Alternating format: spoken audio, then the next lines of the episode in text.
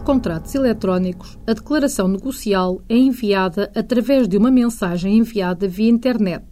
Se dessa declaração constarem todos os elementos estruturantes do contrato que se visa celebrar, a declaração deve ser entendida como uma proposta contratual perfeita. Com a aceitação simples, o contrato ter-se-á por concluído.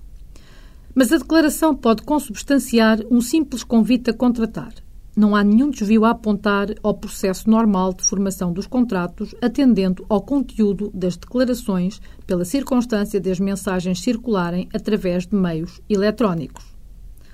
Diz o artigo 32 da Lei do Comércio Eletrónico que a oferta de produtos ou serviços em linha representa uma proposta contratual quando contiver todos os elementos necessários para que o contrato fique concluído com a simples aceitação do destinatário, representando, caso contrário, um convite a contratar.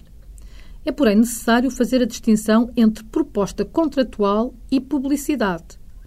Diz o Código da Publicidade que se considera publicidade qualquer forma de comunicação feita por entidades de natureza pública e privada no âmbito de uma atividade comercial, industrial, artesanal ou liberal, com o objetivo direto ou indireto de promover, com vista à sua comercialização ou alienação, quaisquer bens ou serviços.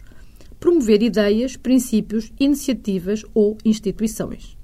A publicidade constitui o primeiro passo na formação do contrato, sendo, a mais das vezes, uma proposta perfeita por conter todos os elementos necessários à conclusão do contrato eletrónico. Por exemplo, descrição do produto ou do serviço, características essenciais, preço, condições de venda e procedimentos a adotar para a aquisição do produto ou serviço.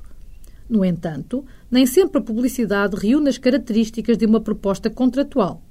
Atente-se nas chamadas campanhas de imagem, em que o anunciante não fornece os elementos essenciais para a conclusão do contrato, sendo apenas uma forma de o anunciante se insinuar, divulgando a sua marca ou o seu produto junto dos consumidores. O convite a contratar, diferentemente da proposta, não inclui todos os elementos necessários. Assim, a simples concordância do potencial aceitante não faz surgir o contrato pode, isso sim, revelar a disponibilidade para iniciar um processo negocial. Pode também configurar um convite a propor. Na hipótese de se tratar de um simples convite a contratar, o processo de formação incluiria três atos jurídicos: o convite do prestador de serviços, a proposta do destinatário e, finalmente, a aceitação pelo prestador de serviço.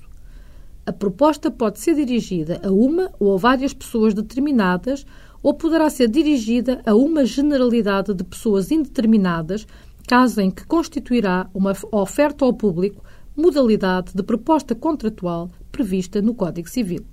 No entanto, a fronteira entre a proposta e o convite a contratar pode ser muito tenue e nem sempre será fácil nem pacífico qualificar a situação em causa. A legislação, a jurisprudência e a doutrina dos diversos países apresentam soluções contraditórias entre si e mesmo dentro de cada país existem diversas orientações.